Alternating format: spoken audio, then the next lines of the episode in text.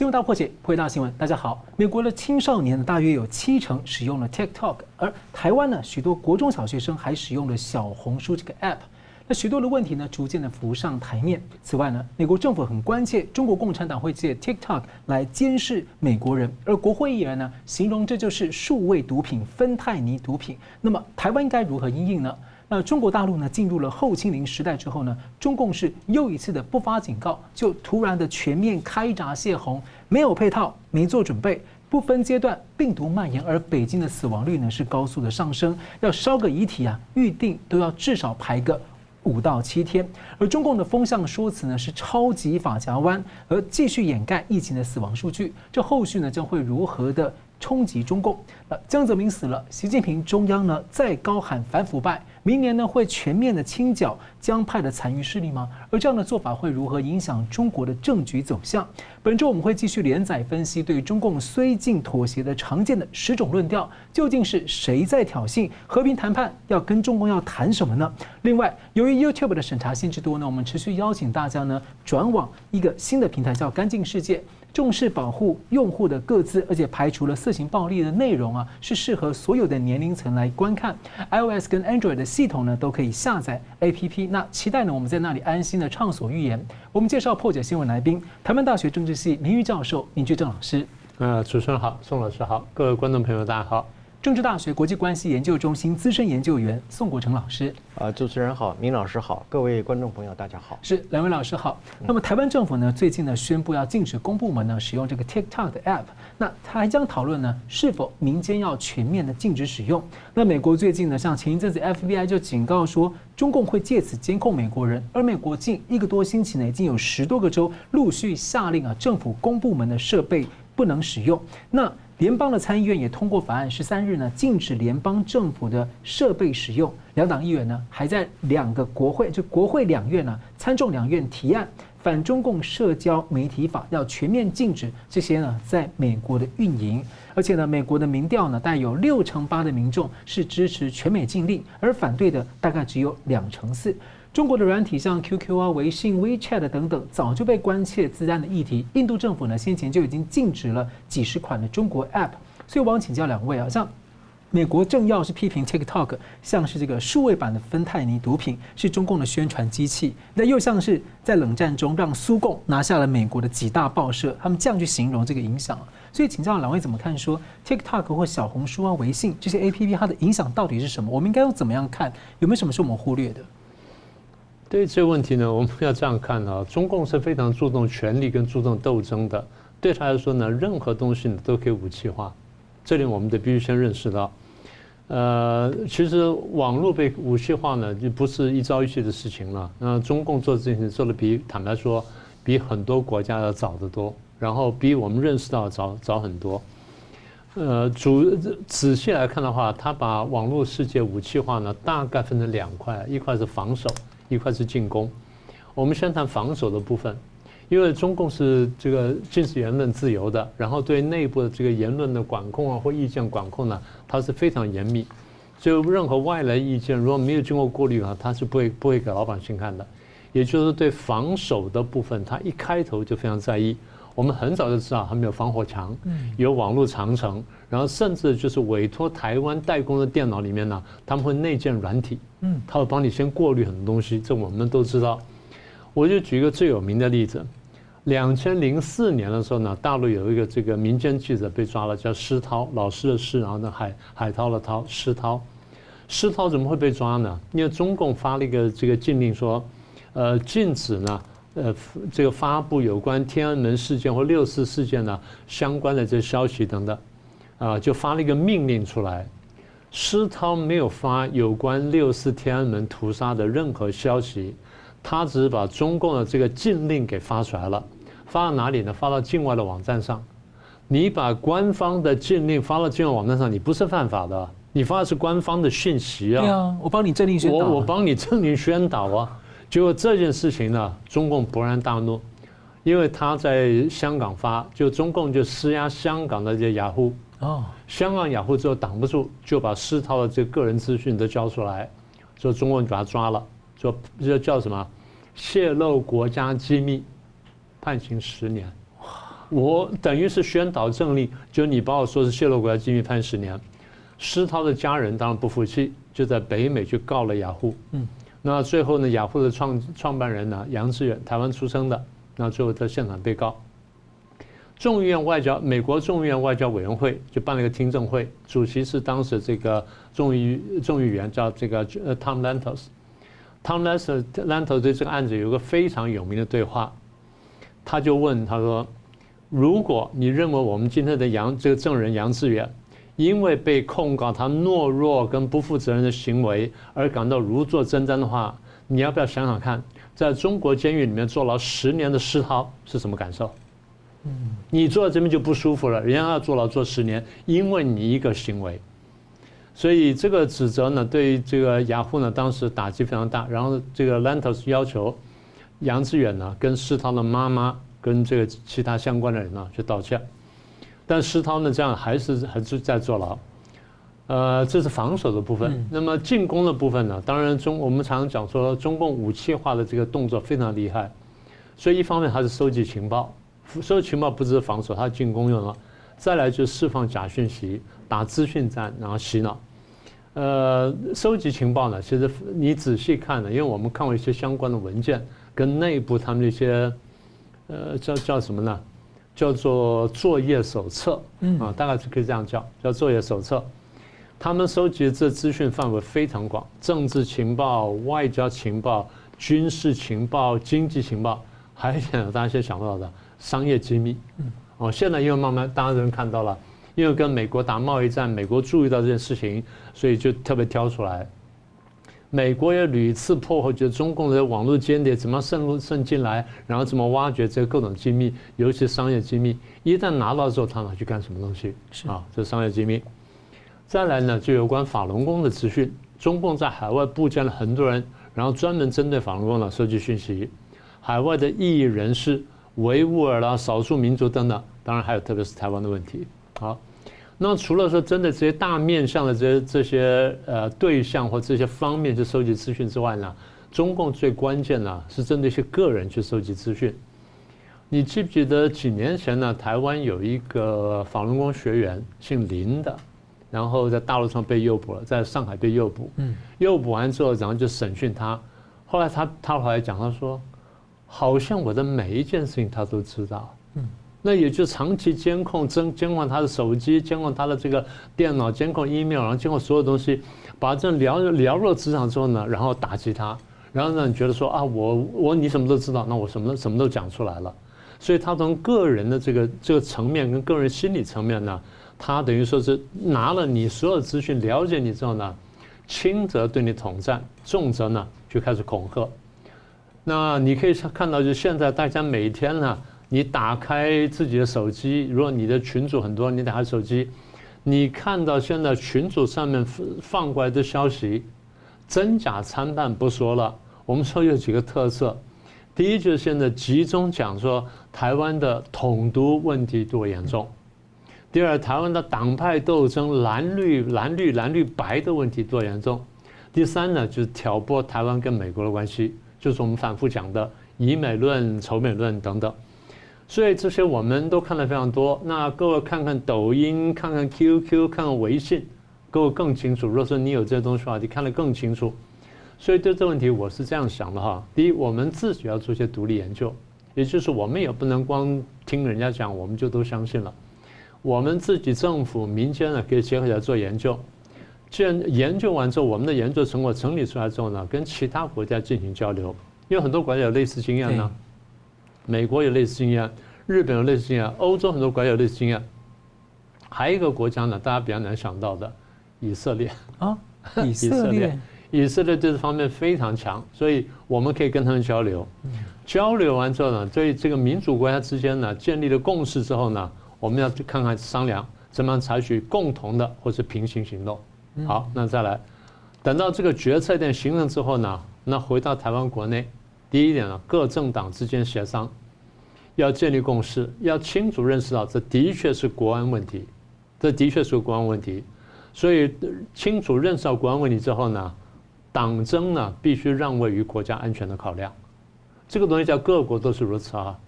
你说英国各国当时党争非常激烈，但是战争一开打的时候，大家说我们停止党争，我们一致对外。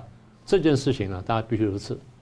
走到这一步，最后一件事情就是要广泛宣传，让老百姓自觉认识到，而不只是说政府用什么命令去禁止它，老百姓自觉认识到说不去接触，然后不受洗脑。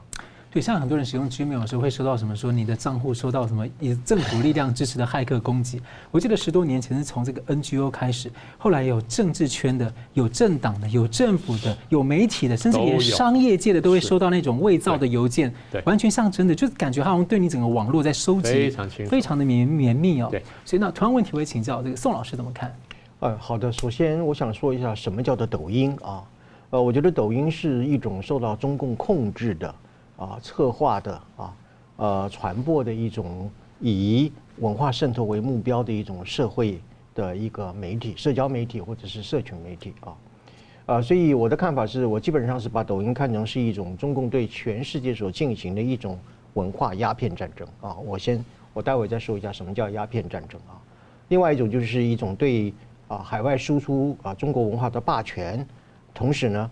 啊，也是一个经过美化和包装之后的中共的意识形态对外的一个革命输出啊，这是我对于抖音的一种定义啊。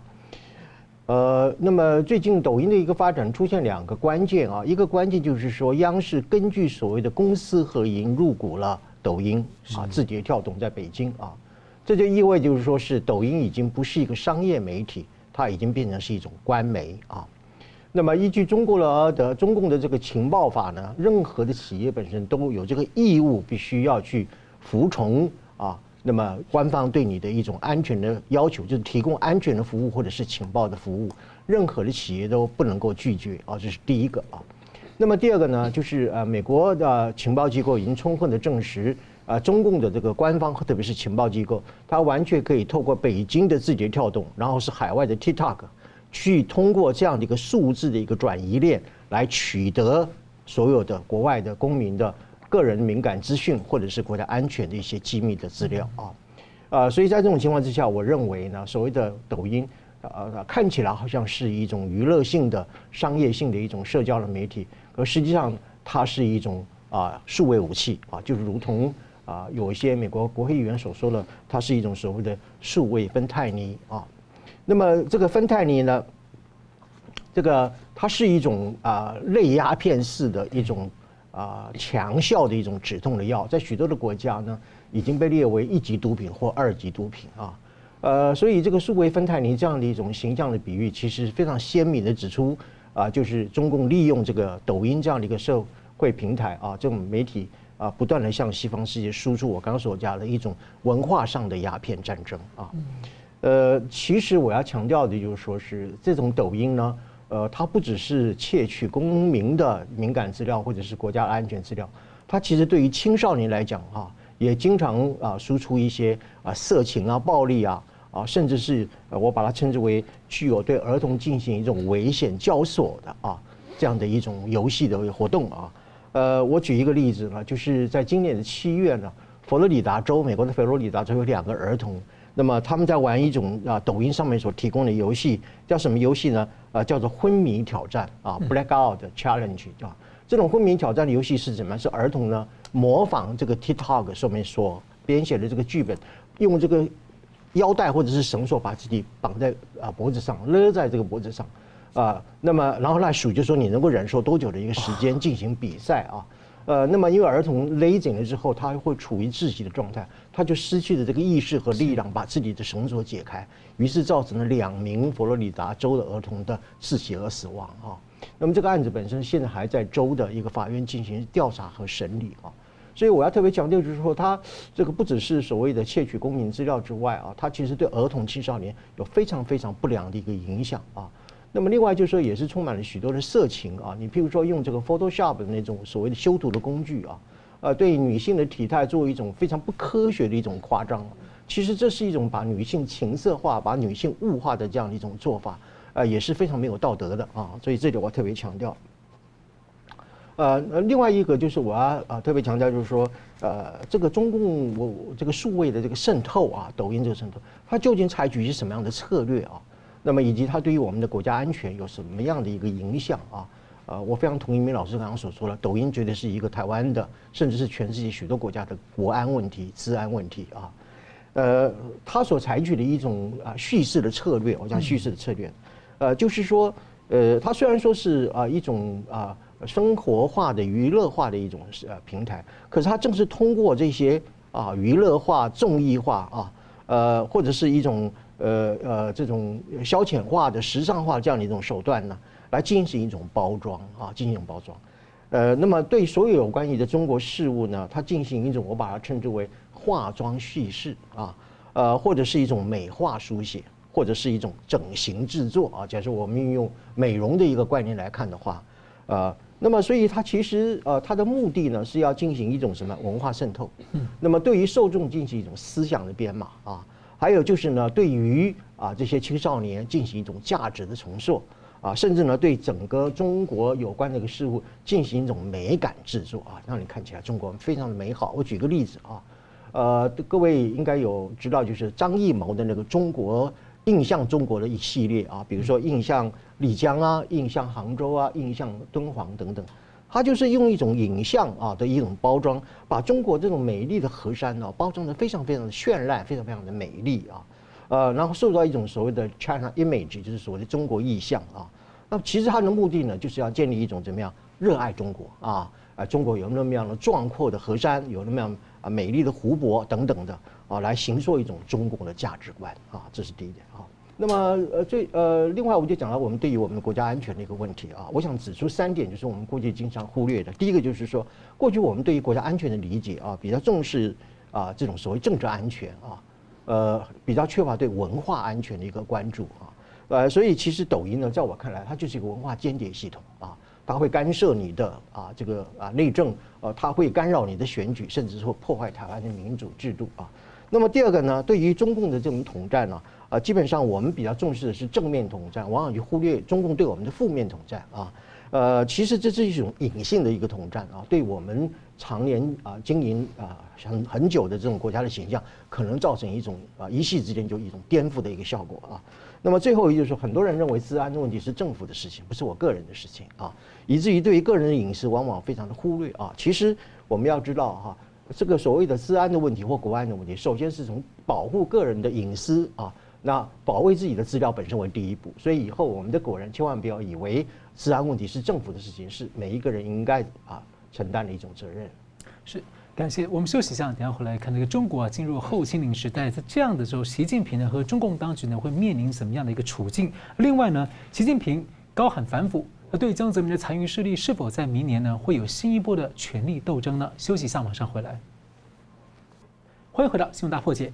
回顾这个中共病毒疫情啊，三年前的时候呢，中共掩盖了人传人的事实，而让许多人呢从武汉等地呢搭飞机到世界几十个城市。而当世界各国发现感染链已经传开的时候呢，要做这个封锁、要做清零的时候呢，非常的困难。于是各国很逐渐的呢就走向了与病毒共存，但在过程中呢，很艰辛的做好准备，分阶段的匍匐的前进。而如今呢，呃，当时呢是被中共一路攻击，西方是所谓的躺平、不负责任。呃，然后去说中国多么的优越，但是呢，中共三年清零下来呢，现在如今被形容像在新增一个大坝蓄水，然后不发警告、不做准备，突然的全面开闸泄洪，就像他在历史上做的很多坏事一样，死了非常多人，而人为拉高了一个感染曲线。WHO 世卫组织表示啊，其实中共在松绑清零前，中国确诊病例就已经激增，这样的事实就显示中共的清零不只是失败啊。它的后患还有问题还非常的大。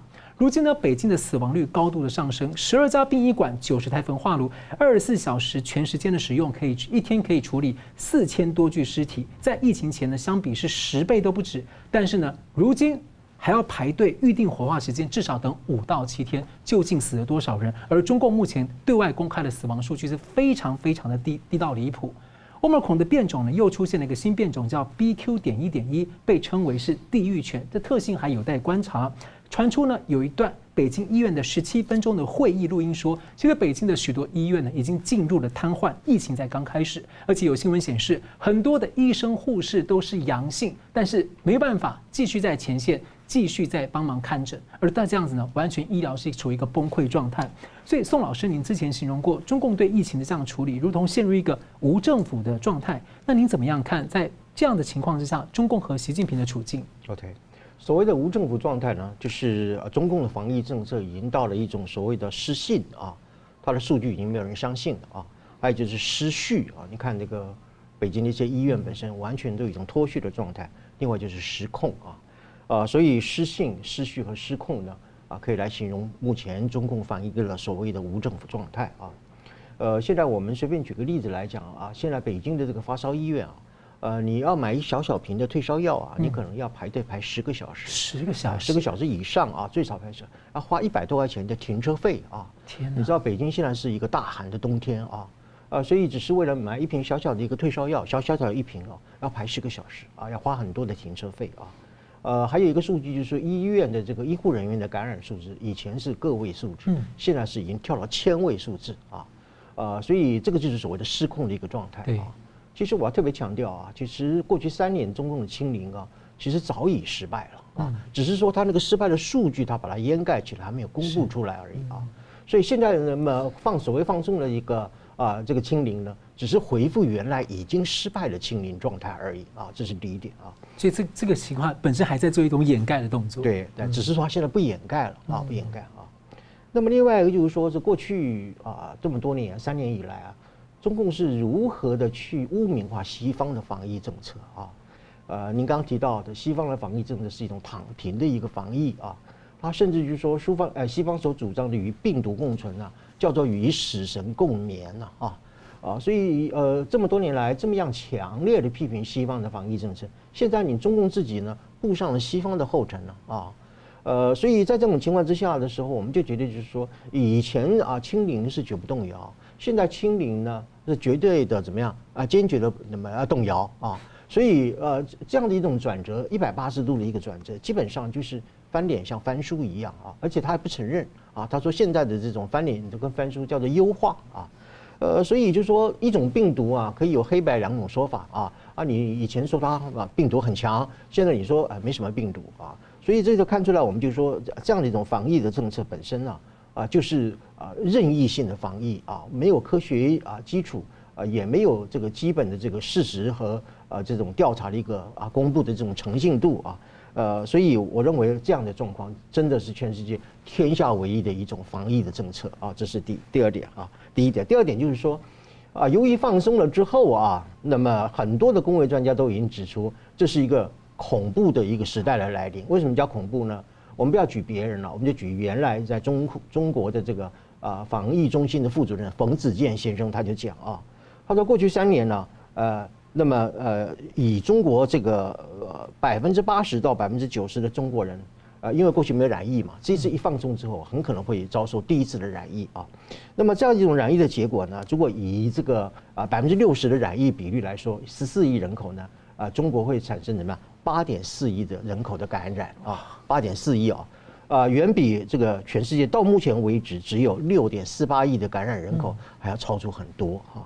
呃，许多世界的工业专家也指出啊，那么在一种所谓啊疫苗非常的低效的一些情况之下，而且施打的普及率普及率也非常非常低啊，呃，所以所以中国在最最严重的情况之下，至少会死亡两百个人，两百万人以上啊，就是一种大规模的一种人口的死亡的现象啊，呃，所以从这点我们就可以看来啊，我刚刚讲说那个翻脸像翻书一样啊，就是原先啊。呃，很多的公卫专家就警告习近平啊，说你这个清零一定会对经济造成重大的伤害。但是呢，他不听，他坚持要清零啊。那么现在同样一批公卫专家跟他讲啊，他说这个清零呢会造成大规模的感染，会造成大面积的死亡，他一样不听啊，他坚持要放弃清零啊。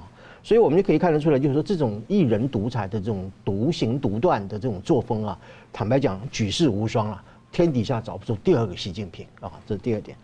啊、呃，那么呃，第四点啊啊，刚刚讲第三点，第四点呢，就是说，现在我看起来啊，中共的这种防疫政策，它就是已经把最后的筹码赌在所谓的集体防疫啊、集体免疫、全体免疫这个事情上面。啊，要注意啊，全体啊，这个群体免疫本身并不保证绝对免疫啊。呃，实际上就是说，在放松之后，由于大规模的感染啊，呃，很可能就在这段时间当中里面可能产生新的变呃病毒的变种啊。您刚所提到了啊，变种不断的会产生出来。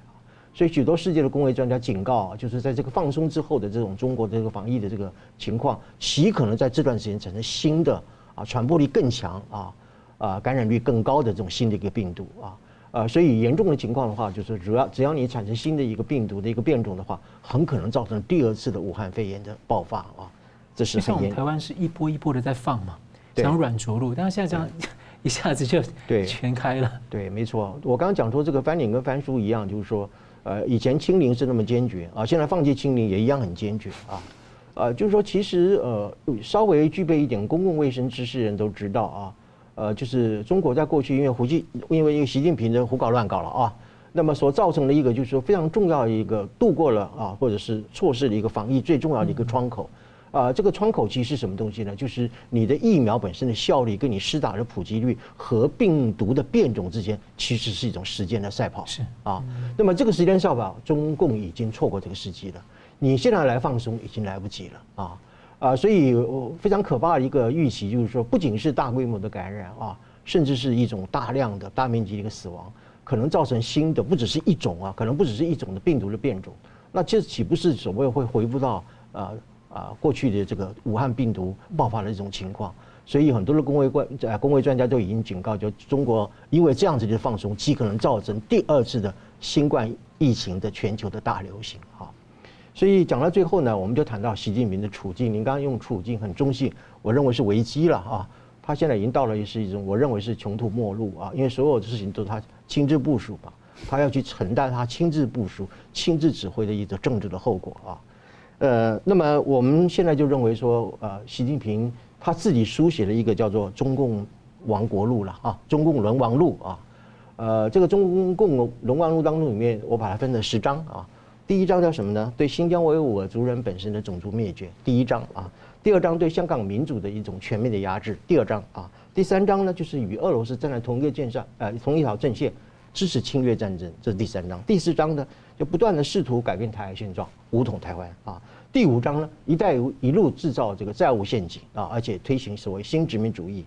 第六章制造军备对抗啊啊，希望啊试图要去涂抹一种军国的一个霸权啊。第七呢，霸占南海的岛礁啊，妨碍这个自由的一个航行啊。那么第八章呢，就是掩饰新冠新冠肺炎本身的啊起源和扩散。第九章呢，全球性的网络战争，就是我们刚刚所提到的，抖音就是属于这种网网络战争的一环。最后呢，全球。啊，这个环境灾难的一个祸首啊，所以以上这十章是习近平啊执政以来为这个中共所书写的，叫做《中共沦亡录》，一共有十章啊。那么我们可以看一张一张都会实际都会表现在我们的面前。是。我们就在疫情当中来看中国的政局变化啊。法国的汉学家白夏呢，在《世界报》十三号发表一篇文章，他说：“清零是被视为中共社会主义制度优越性的象征，因此很难想象啊，会这么快速就在群众的白纸革命的压力下就放弃，这相当反常。所以他研判呢，中共内部一定出了些事情，中南海应该有一些斗争状况。而不久前呢，习近平呢对江泽民的悼词啊，让人意外的非常的正面。”海外学者袁宏斌呢，引述一些内部消息，但是无法证实了哦。他说，习近平呢接受了江派曾庆红所草拟的这个悼词，借此化解了呢江派对他的发难。而习近平呢预计可能明年三月份两会之后会全面清剿江家的江派的残余势力。不过，当然我们是无法核实这样的消息。但是，习近平在十二月六号主持政治局的会议啊，在部署二零二三年党风建设和反腐败的这个呃工作。那官媒呢，最近也是舆论造势，指向了要对付这个干部的配偶家属以及白手套等等。所以请教明老师，你怎么看？你觉得明年三月两会的前后，会是又一波的激烈权力斗争吗？江派现在还有力量吗？不一定要等到那个时候吧？啊，应该这样说。呃，我们看到就是十一月三十号，中共发布消息，江泽民去世，然后不到一个礼拜时间，就十二月六号呢，官方发布悼词。中共发布这些东西呢，都是有文宣考量的。嗯，它不是随随便发出一个悼词，它里面呢，政治斗争呢，跟政治讯息呢，这个其实比比皆是。你要去会读的话，你可以读出很多东西来。那今天时间有限呢，我就把我们看到一点东西呢，打出来给大家，大家谈一谈。嗯，大概这个悼词你仔细看下来呢，有三个地方不妥。第一，过度吹捧江泽民；第二，避免了这个真正谈到江泽民的重大错误；第三呢，还埋伏了暗批暗自暗中批评习近平的一些钉子。哦，哎，所以这个非常奇怪的，而这个悼词最后还能公布出来，这才是我们觉得怪的地方。我先说第一个，就是说为什么我们讲说评价过高呢？有好几个地方评价过高。这一次呢，是看起来是习近平评价江泽民。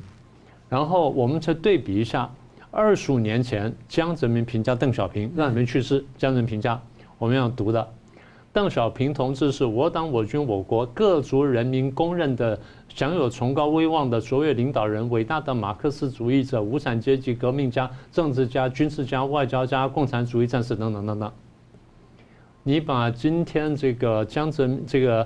习近平对江泽民悼词呢，只要把邓小平三个字换成习近平，前面一模一样哦，几乎没有差别，只有到最后什么总设计师啊，他改成三个代表是，所以这是过誉的第一个部分，就吹捧的第一个部分。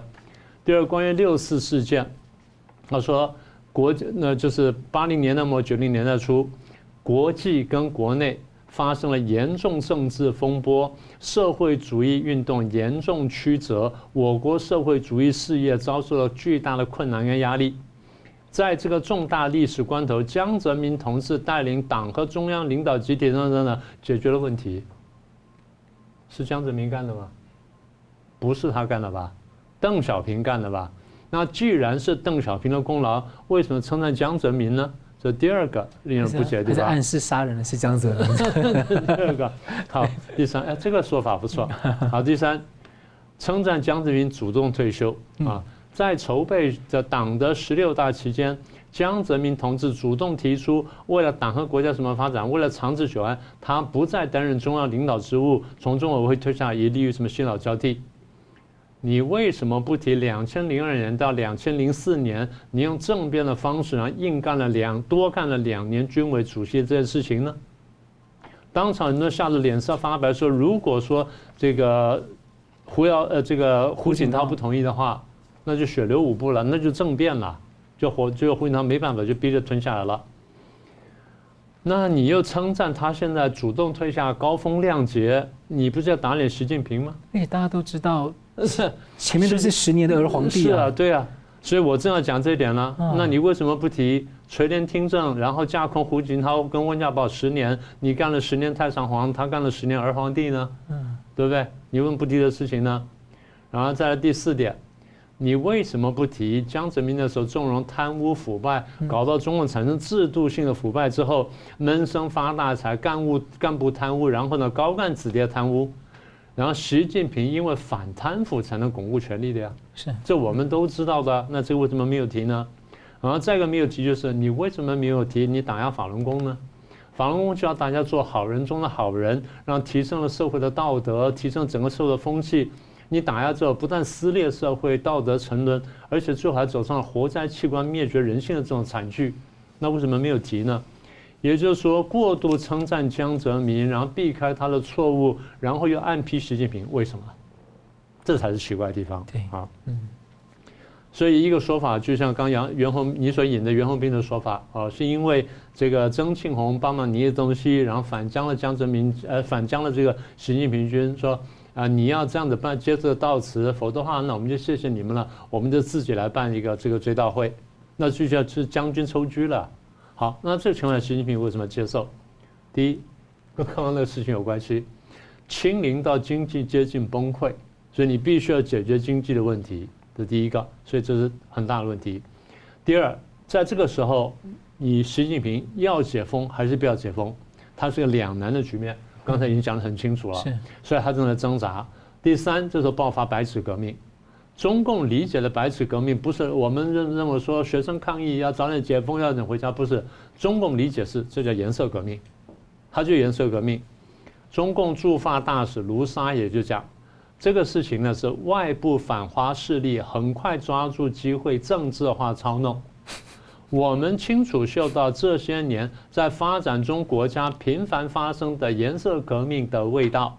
我所说的都是有依据的。有的中国人被外国势力收买，人家问他说：“那谁是外部势力收买？”他说我不挑明，就是外部反华势力。人家问说，那在你这么严密监控社会当中，那谁还能够去渗透，还能够去收买呢？他说你自己去想象。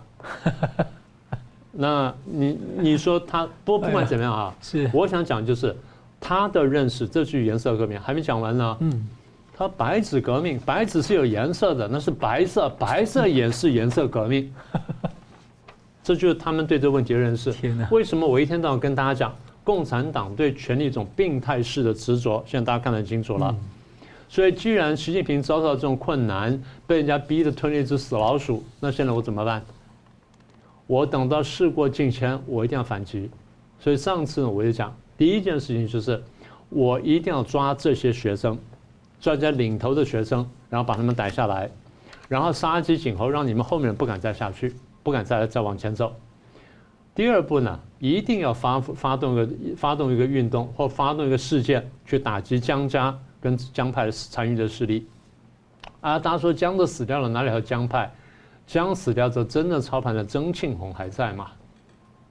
而且我们过去在节目上讲，习江斗斗了这么多年，只要这个事情没有过去的话，它不会停下来的。对中国来说，斗争是一个是一个天天时时刻刻分分秒秒在进行的事情，它跟我们想象中什么好好过日子完全不相同。所以你前面讲的是很有道理的，他不会无缘无故在那天呢，十二月六号主持政治局会议谈什么呢？二零二三年我们如何反腐败？然后接着《人民日报》就发表文章，以彻底自我革命精神打好反腐败斗争攻坚战跟持久战。然后很多官媒开始跟着造势，大家说什么呢？指向干部、高级干部的配偶、家人跟白手套等等，那不就讲了讲的就是我要打你们这些人吗？曾庆红也不是简单的啦，所以他一定会部署。既然有这动作，一定部署。所以我们现在等来看就是。为什么我说不一定是要等到明年三月呢？就这个意思。他可能先反击，他就先出手了。对，嗯，好的，我们休息一下，等下回来看呢。这个两位老师呢，在本节目呢持续的连载分析虽近十种十种的论调啊，常见的论调。而今天呢，我们要解析第八跟第九种。我们休息一下，马上回来。欢迎回到新闻大破解。宋老师、明老师呢，持续在本节目连载分析呢，台湾绥靖主义的十论，也就是对中共绥靖妥协的常见十种论调。我们今天谈第八跟第九种和平谈判论、挑衅论。我们先请宋老师。好的，呃，台湾绥靖主义十论的第八论呢，叫做和平谈判论啊。和平谈判论的一个基本的主调呢，就是坚持九二共识，然后呢，反对台独，然后实现两岸和平统一大业啊。呃，认为所谓的两岸之间对话交流总比对抗交恶好啊，啊，当然了，对话交流比这个对抗交恶一般情况要好啊，一般情况来讲是可以成立的，但是对中共是不能成立的啊，所以啊，各位注意啊，所谓的实现所谓呃两岸和平统一大业啊，是大业啊，大业是什么意思？伟大的一个事业啊，啊，所以呢，和平谈判论呢，啊，它就是以怎么样用这种。啊，呃，试图用这种谈判的这样的一种烟幕或者是一种想象，以为用谈判的方式可以跟呃中共啊来换取和平啊，这个就是啊所谓的一种非常一厢情愿的一个幻想啊。呃，那么在中共宣称这个九二共识啊一中不能各表啊，那么又在啊宣称两岸之间已经和平无望啊，在这种情况之下呢啊，你还说这个谈判可以避战呢？呃，我觉得根本就是缘木求鱼的一种说法啊，呃，所以在中共预设在一个中国前提之下啊，呃，我们台湾用什么样的谈判的资格和谈判的主体和谈判的身份去跟中共谈判啊？呃，就是说我们到底是扮演一个什么样的一个利害相关者的一个角色？我们的这个谈判的这个主体的地位，我们国家的角色是什么？这些所谓主张和平谈判的人一点都说不出来啊。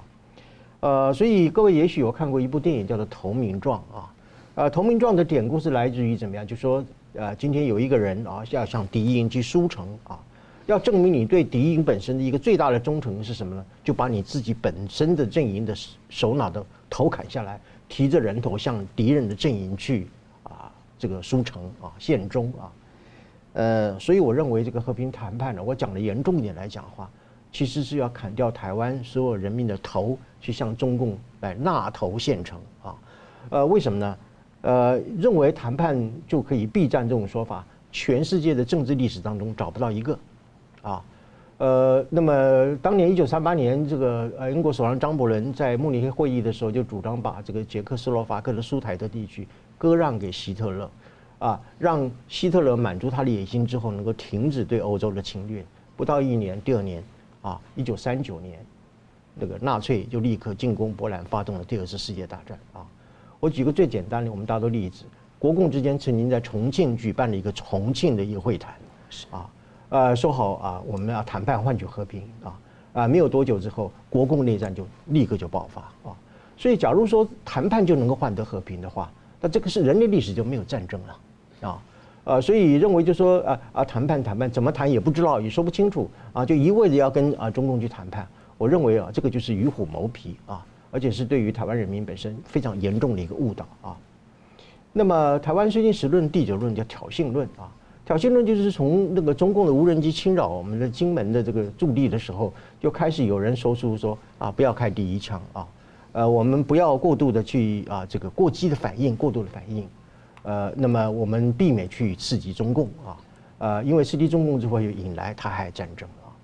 主张这种论调的人，居然还是啊我们所谓的国军的退伍的将领，现在还领着人民纳税所给予的一个退休的俸禄啊。呃，这样的人，我们可以去想，就是说，当年你你是不是就是用你这种怯战避战的一种啊、呃、方式来训练和教育我们的国军？我觉得想到这一点呢，我觉得我的背脊就发毛了啊。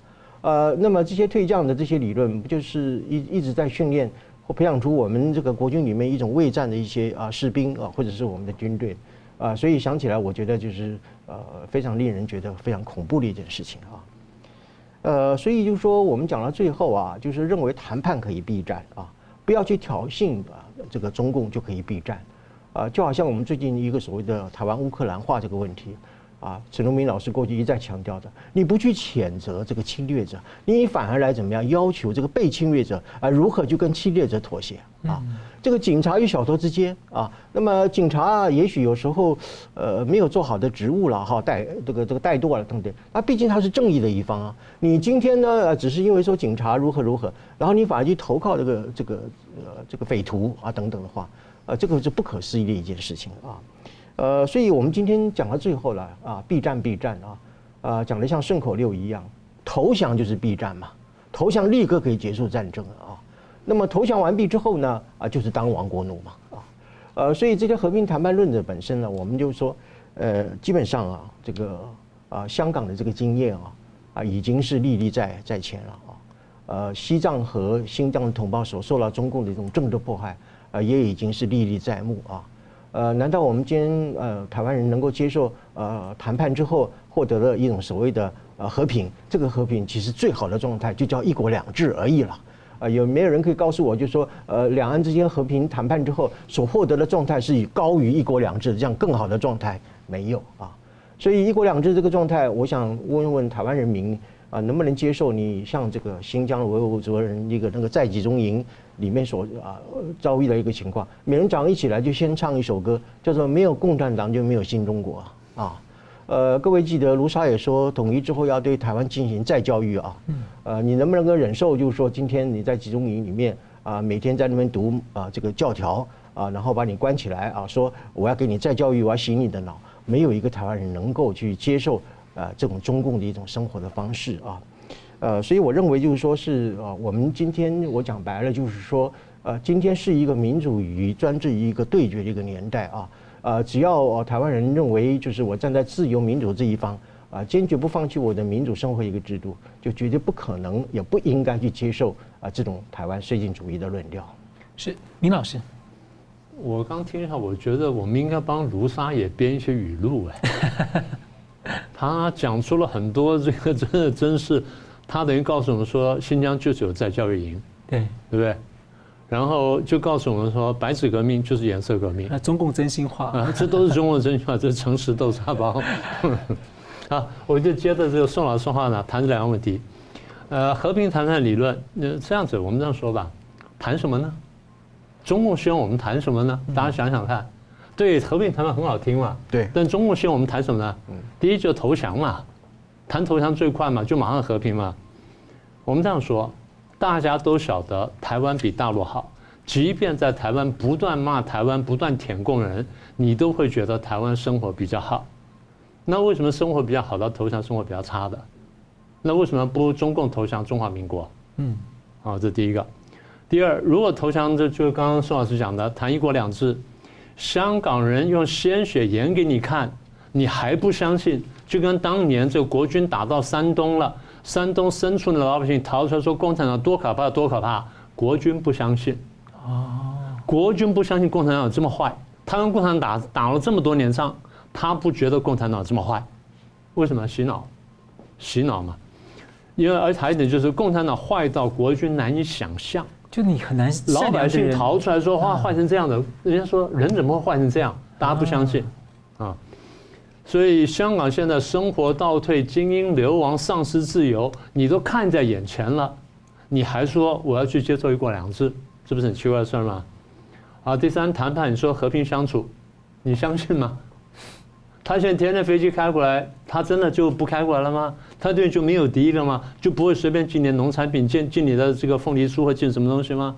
你真的相信他的敌意诚意吗？更何况，如果是要谈判的话，我们得做情势分析嘛。中共是一党专政啊，他一出来谈判一定是铁板一块，因为你不老老实实回去，我杀你全家，就很简单。台湾政党恶斗，完全没有共识。中共一来谈的话，加上他现在的渗透、洗脑、分化台湾内部，一开始谈话，中共一定打宣传战，到最后台湾内部一定大乱。有的说这个条件好，有的说那条件不好，有的说应该接受，有的说应该不接受，就乱成一团。他要的就是这个效果，他要的不是说谈判谈成什么东西，而是我用谈判的过程当中我就搞乱你，这个才是他真正要东西。所以我们得看懂和平谈判呢，说到白就是中共分化台湾的手段。当你说啊，你就反对谈判，哎，我赞成谈，谈什么呢？第一，大陆要不要开放党禁？要不要开放言论自由？第二，大陆要不要开放这个报禁？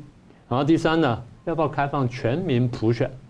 简单说，坏的向不好的看，就是坏的向好的看齐嘛，而不是好的得跌到坏的里面去嘛。这是这个毛泽东当年呢，在跟蒋中正打仗的时候，他喊出的诉求。他喊出说，对啊，新华日报也写了。对，这就是七八十年前他用来统战的这个口气跟这个跟内容。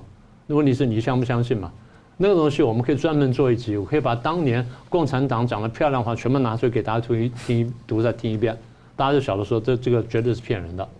好，第二是挑选理论。中共指责台湾怎么挑衅呢？第一，勾结美国；第二，以美谋独；第三，以独拒统；第四，购买武器；然后第五，军事演习；然后外宾来访呢，也是台独；我们去访问呢，也是台独，也是挑衅。好，那这样我请问一下，台湾要怎么做才不是挑衅大陆呢？台湾还能怎么做才不是挑衅大陆呢？一句话讲完，彻底投降。彻底投降，接受一国两制香港化，那就不叫挑衅，那你要走到那一步嘛？这不就回到刚刚我们讲的东西吗？所以中共为什么一再指责台湾，然后挑衅大陆呢？简单说，第一，抢夺话语权，因为他知道自己很多地方不如台湾，他必须颠倒黑白，抢夺话语权。他为什么不如台湾呢？我前面不是讲了吗？我说这个中共呢，在很多方面不如台湾，他自己心里知道，所以他现在必须抢。他怎么抢呢？先说民权主义。台湾的民主政治呢，有很多缺陷，我们知道。每天晚上八点钟，我们打开电视机听到的都是台湾的缺点，我们自己都讲了，对不对？你在大陆打开哪一台电视机可以听到自己大陆自己的缺点？你可以听到这东西，然后听到这种策略，而且大家可以攻击执政党，或者执政党也攻击这个这个在野党。台湾民主政治，我再说一次，有很多缺点，但毕竟是一个难得的成就。而且是第二次世界大战以来第三世界国家非常罕见的成就。虽然我们自己知道有很多缺点，但是先进国家都认为台湾的民主成就呢，比上不足，比下有余，足以作为全世界第三世界国家的楷模。虽然我们还有缺点啊，但中共呢？中共的一党专政是国际唾弃的，是人人都知道的，人人想逃的。否则你为什么看到这么多中国大陆有些人？分拼命润出去啊！最好笑就是中共这个几年前拍了一个片子，叫做《建党伟业》，啊，建立共产党的伟大事业。哇，一大堆有名的这演员啊都出来拍了，就大家一查呢，上面没有几个中国人，全部是外国籍，有新加坡籍，有加拿大籍，有美国籍，有澳洲籍，有什么吉里巴斯，什么你都都没有注意到了这些小国家，都是各国人就在那演建国伟业，包括建党伟业，不天大笑话吗？一个真正强大的、真正对自己国家民族感到骄傲的这个这么一些这个国家或民族，你会真的需要别的国家国籍吗？还拿到什么吉里巴斯的？不会去要那是，所以民权主义问题，在民生主义，台湾经济发展这几年是比较差了，但人民所得相对是比较高，生活比较好，最重要什么？自由度高嘛，嗯，对不对？这我们大家都很清楚的。好，大陆号称脱贫了，但是第二天、第三天呢？总理也出来讲，统计局局长出来讲，我们有六亿人的生活线呢在在这里。嗯那我们怎么脱贫呢？我们是把国际贫困线向下降了，是这批人脱贫了。你是口号上脱贫了，而中共自由度大家知道全球倒数。那么也就是中共的共产主义也好，一党专政也好，它是违背世界潮流的。你也清楚，我也清楚，他也清楚呀。好，那最后回到民族主义问题，大家说，那你台湾民族主义没什么好讲的吧？这样讲。如果没有中共打压，凭中华民国在台湾的成就是不是排在世界前列？是不是排在世界前列？是不是可以扬眉吐气？如果没有中共打压的话，当然是，对不对？所以民族主义呢，是我们自己怎么去讲而已。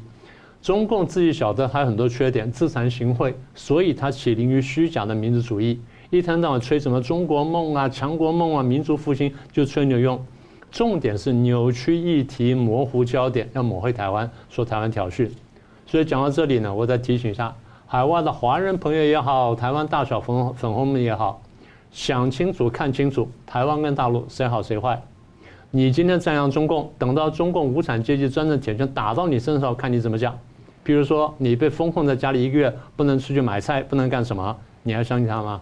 比如说你自己卷在白纸革命当中，今天你被追杀，你还当小粉红吗？再想想。是民主、自由、法治、人权比较好呢，还是专制、独裁、共产比较好？这不太难比较吧？是。好，节目最后请两位共一分钟啊总结今天的讨论。谢谢明老师。呃，网络的确是一个战争，然后是一个国安的问题。八月份呢，我们不是碰到了第四次第四次台危机吗？中共对台湾的网络攻击从每分钟八百多万次上升到一亿七千多万次，上升了二十倍。所以它的确是战争，不要以为现在随便看看什么小影片、短影片没什么关系。中共用真正的洗脑，在侵蚀我们的个最根本的价值观，所以我们要注意，在这问题上面，我提醒蓝绿白各党不要陷入党争啊，这第一个问题。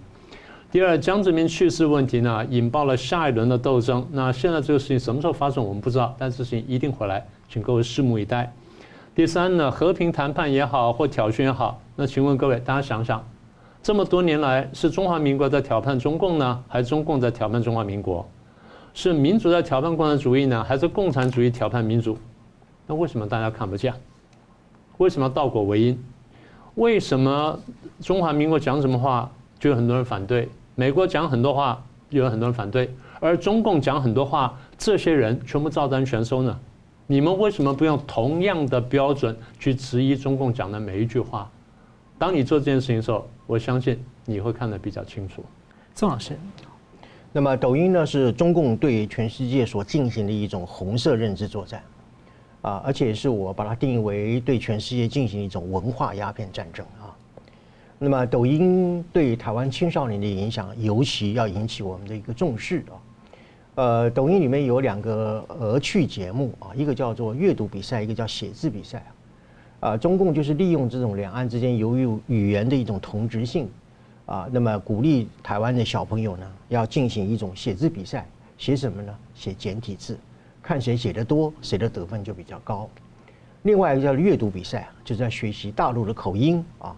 所以因此，我们过去台湾人所习惯讲的那个幼稚园，现在要改成幼儿园，而且还要卷舌啊，幼儿园啊。呃，所以我要特别强调啊。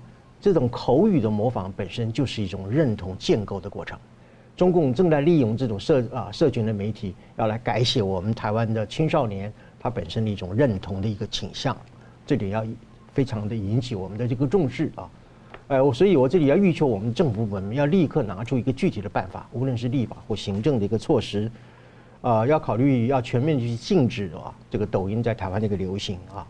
那么最后我讲了习近平这个命运，习近平已经亲自书写了中共沦亡录的十个章节，这十个章节一一的会在世人面前显示出来。所以我简短了一句话：习近平亲自指指挥、亲自部署，已经走到了穷途末路、无力可回天的地步了。好，我们感谢两位来宾精辟的分析，感谢观众朋友的参与，也邀请大家呢尽快的来加入转移到新的平台“干净世界”。新闻大破解，每周三五再见。